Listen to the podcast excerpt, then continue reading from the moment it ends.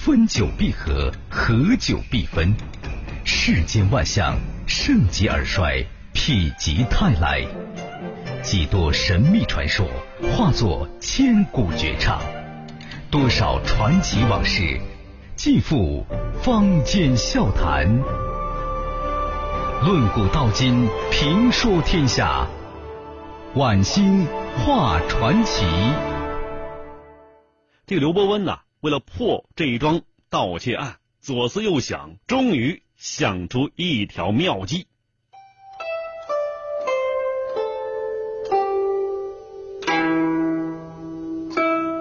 第二天一大早，县衙门外头贴出一张告示，上面写着：“兹有赵老汉失窃一案，经本衙追查，殊难破案。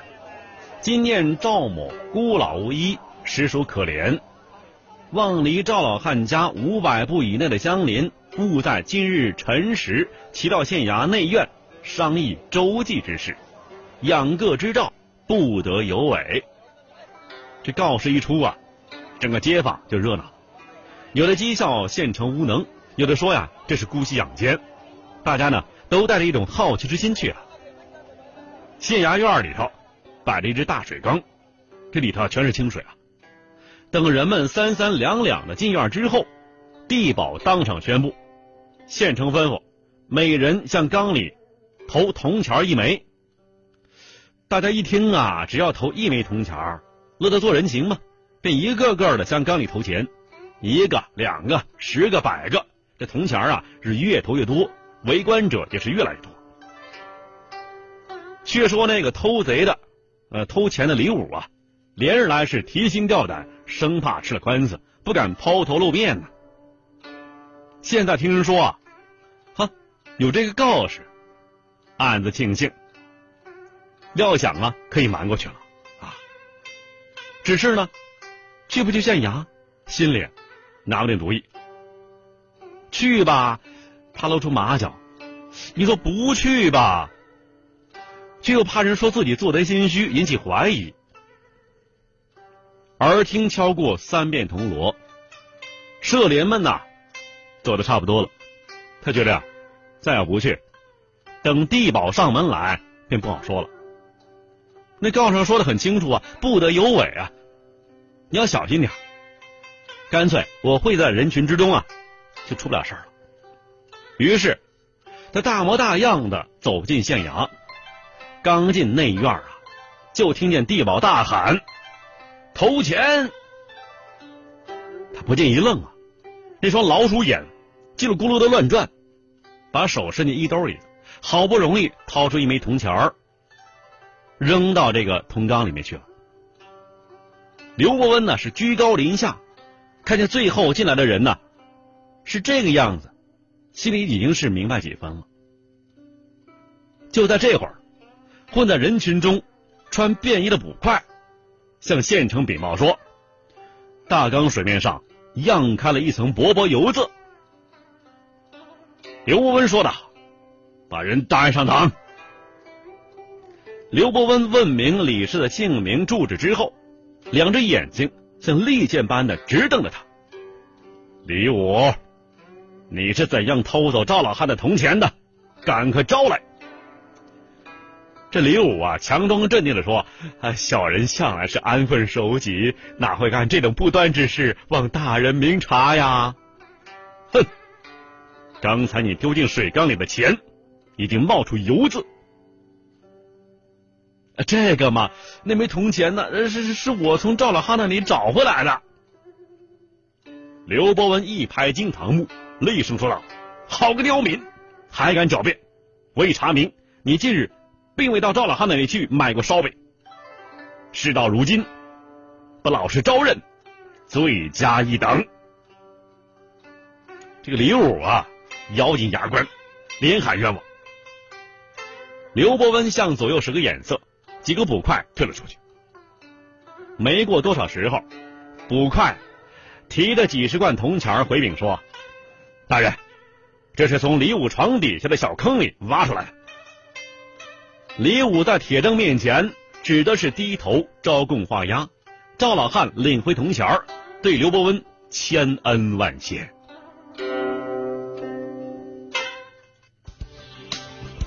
上下五千年，纵横八万里，在浩如烟海的故事里，我只说您感兴趣的事儿。晚星画传奇。好了，我们接着讲有关刘伯温的传奇故事。下面说一说啊，迂回巧剑奏奇效。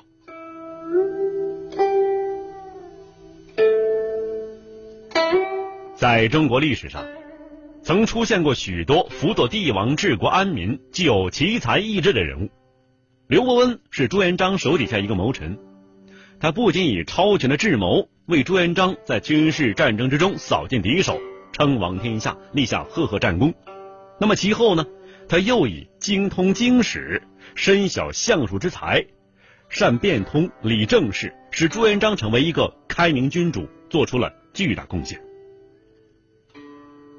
朱元璋占据应天府称王之后啊，整天是忙于军事，对于政情民事无暇顾及。监牢里关着许多嫌犯，案情无人查办。这其中啊，有许多是无辜的良民百姓，在里面是受冤吃苦。刘伯温看在眼里，急在心头，在想啊，得民心者得天下。朱元璋今天是王位已定，百官齐全。如不讲法理、明是非、制止乱行、宽以待民、从速处理这些积案，岂不是有失众望、大业难成吗？他寻思着，要找个恰当理由、合适的时机，向朱元璋提出处置积案的建议。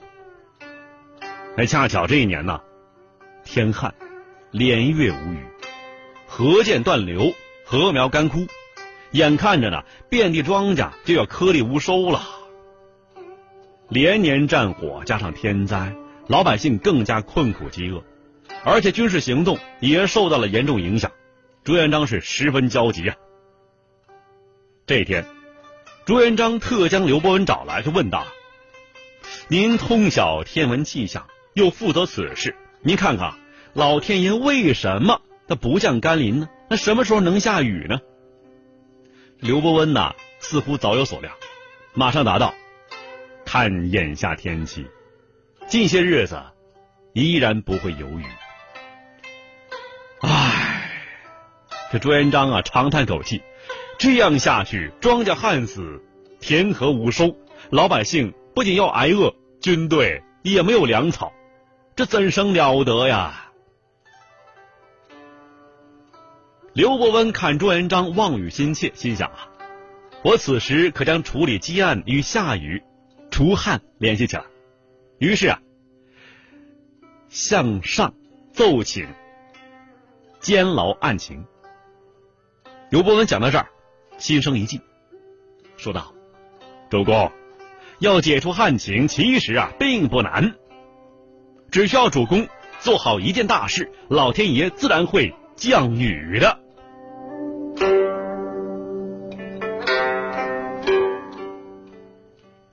这朱元璋啊，也不明白了，我做事儿，做何大事？朱元璋是迫不及待的问呐，而刘伯温呢，绕个圈子，借解除旱情、将处置积案的事情向朱元璋提了出来。这刘伯温呢，不愧有诸葛孔明之才，他以自己通晓天文、观察气象的才识和经验，预测到虽然近日无雨，但是用不了多久。天气就会有变化，由旱转雨。在封建社会啊，人们大都信天神，朱元璋呢也不例外。他夺取天下，军事上的胜利呢，虽然是率领起义军拼死拼活得来的，但是他心里总认为这是上天有眼，天随人愿。刘伯温正是利用朱元璋的心理特点来实施他的计划的。哎呀，这个处置积案，怎么老天就可能落雨呢？这是怎么回事呢？这朱元璋就问刘伯温呢。刘伯温为了使朱元璋确信旱情与积案紧密相关，并不直接回答，而是继续采取迂回方法，把以往军事战争之中的取得胜利作为引子。刘伯温答道：“啊，主公与陈友谅多次交战，化险为夷，得以脱身，最终取得大胜，此乃天之所助也。如今主公王位既定，百事顺心，天公却偏偏不作美，连日无雨，一定是老天爷有了不乐意的地方。臣下外观天象，常有阴气郁结，内察府中政事，都有积案未了，下界有事，上天不平，所以虽有龙而不行云。虽有云而不落雨，望主公尽快了结积案，老天必然称快，即日落雨，当是无疑的了。朱元璋听完刘伯温这一番天地之和的话语之后啊，仔细琢磨，觉得很有道理，又联想到刘伯温往日善察天象，非常的灵验，不容他不信呢，并回答道：“啊，既然如此。”那就由您做主，将那些积案尽快处置吧。你要一律据实办理，尽快了结。刘伯温呢，见此计告授，不敢耽搁，得了指令，马上就办，即刻下令各处牢房迅速将关押的犯人过堂审理，一一查过案情，该释放的释放，该宽恕的宽恕，该平反的平反，该严办的严办。没过几天，便将所有的积案处理完毕。案子处理完了，天下不下雨呢？好，咱稍后再说。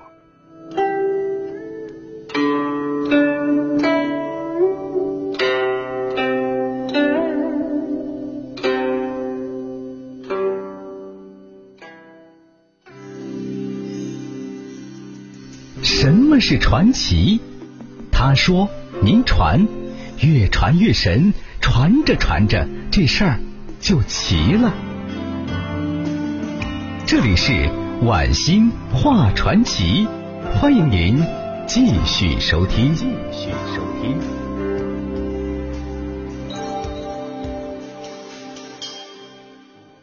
这个积案呢是刚刚了结。天气果然突变了，大雨倾盆，直下的是江河水满，旱情全无啊！朱元璋一看，果见真相，十分高兴啊，满面笑容的夸赞刘伯温：“成武之子房，孔明也，你就是我的张良、诸葛亮啊！”刘伯温巧施小计，借着除旱情、了结积案，不仅解救了许多冤案中的无辜，而更主要的是使朱元璋得到民心。在百官之中提高了威望，为朱元璋后来做大明王朝的开国皇帝奠定了基础。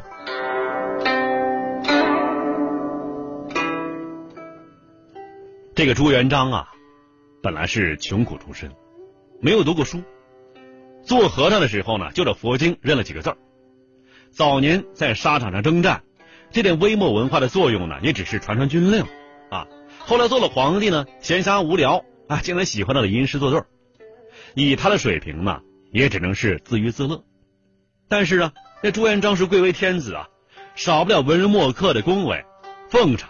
久而久之，这朱元璋啊得意忘形了，哼，认为自己真的是才高八斗，常常做些诗词让大臣们来传阅。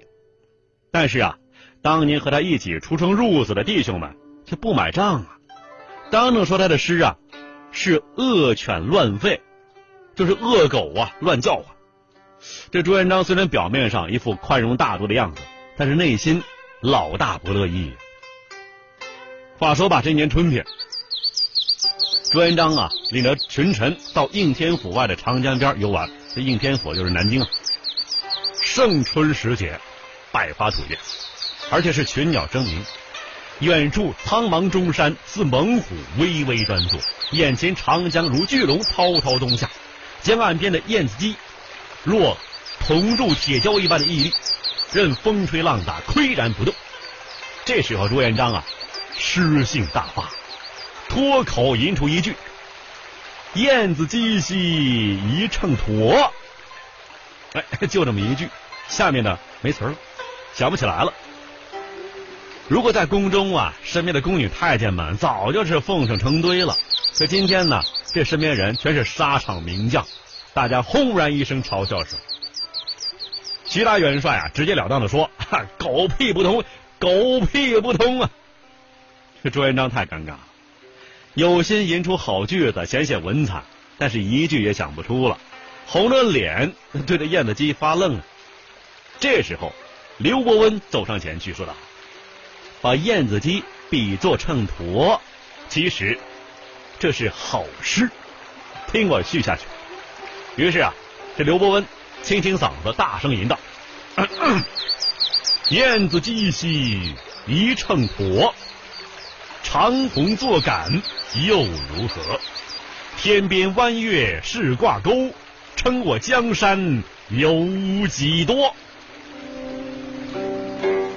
这首诗吟罢呀，大家是连声称赞，好诗，好气魄。燕子矶做秤砣，长虹做杆儿，弯月为钩，来称我江山。您瞧瞧，气度非凡呐！刘伯温真是。点石成金，把一句烂诗吟成一首绝句。谈笑之余，谁也没有注意到朱元璋眼睛里闪过一丝杀机。这后来呀，朱元璋设巧计，谎称修盖庆功楼为大臣们庆功，暗中埋下炸药，所有功臣们在轰然一声巨响之中灰飞烟灭。他这个狠毒的决心，就是在刘伯温吟诗的那一刹那定下的。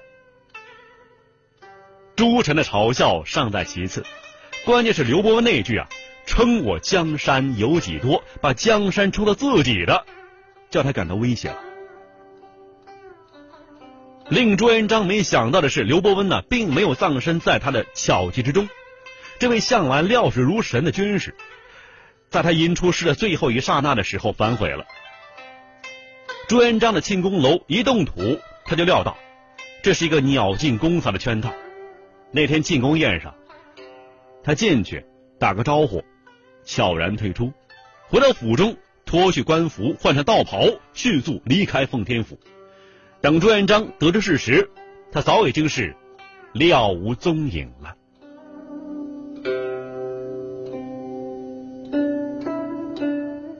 刘伯温的逃跑啊，让朱元璋连续好几天失眠，他害怕刘伯温再用他的神机妙算来报复他。为此呢，他多次微服私访，目的是要查出刘伯温的下落。有一天呢，朱元璋到山东微服私访，在山道上遇雨了，匆忙躲在一棵树下，正苦于酒下不停。这对面呢来了一个二十来岁的青年，他身披蓑衣，头戴斗笠，手中还撑着一把伞，边走边观望，啊，似乎在寻找谁。见到朱元璋之后是特别高兴。跑到身边呢，把伞就给他了。老先生，您请了。这朱元璋以为啊身份败露了，就问他：“你认识我？”啊，我不认识，不认识。但是我知道有人在这里躲雨，特来送伞。哎，这朱元璋更加奇怪了，就问道：“啊，你怎么知道的？”这青年呢笑而不答。在下姓彭，名有信啊，我叫彭有信。寒舍就在附近，到家里换件衣服吧。朱元璋见他不肯说呀，就不问了，和他一路走去。果然呢，行不多远，就见一处茅屋，虽然简陋，但不失为一避雨的好地方。在雨中站久的朱元璋一进去啊，便大感温馨。这朋友信呢，拿出一套衣服给他换。这个衣服啊，太合身了，仿佛专门为朱元璋定做的一样。这彭有心脸上呢也非常好奇，但是并不言语，随之劈柴做饭。这朱元璋呢吃饱穿暖之后，一天的劳累，困意顿生啊，倒头便睡。第二天清晨，天空放晴，朱元璋醒来就看见一道彩虹横跨天际，不由得是随口吟出两句诗啊，哪两句诗啊？谁把青红线两条？和风甘雨祭天妖，真不错啊这两句。这朱元璋啊，经过几年的学习啊，诗作是大有长进。然而依然是财力不足。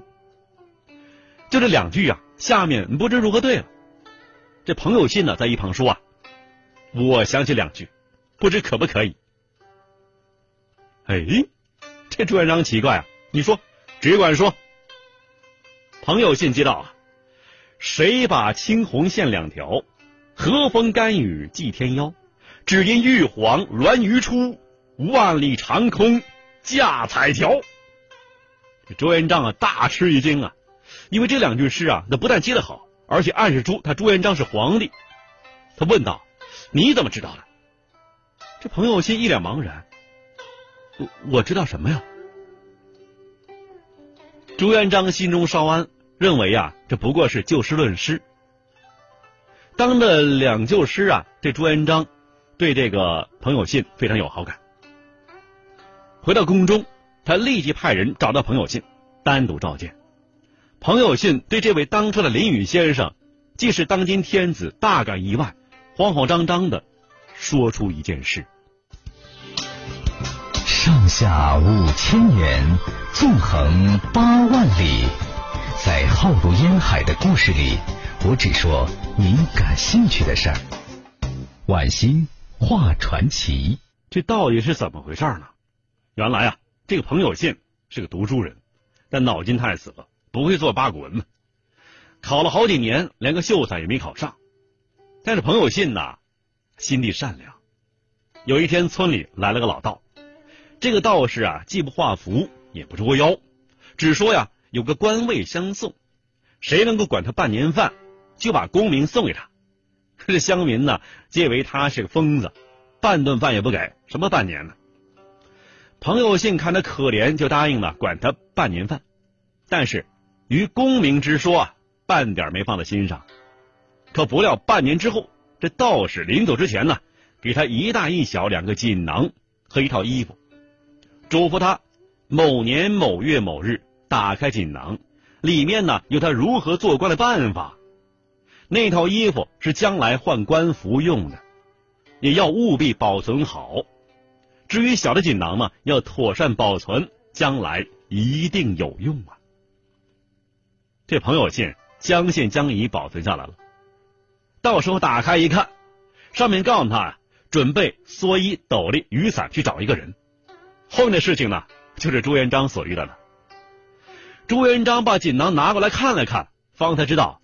包括那句诗也是锦囊所述的，他知道这个道士必是刘伯温，心中不由得是一阵害怕呀。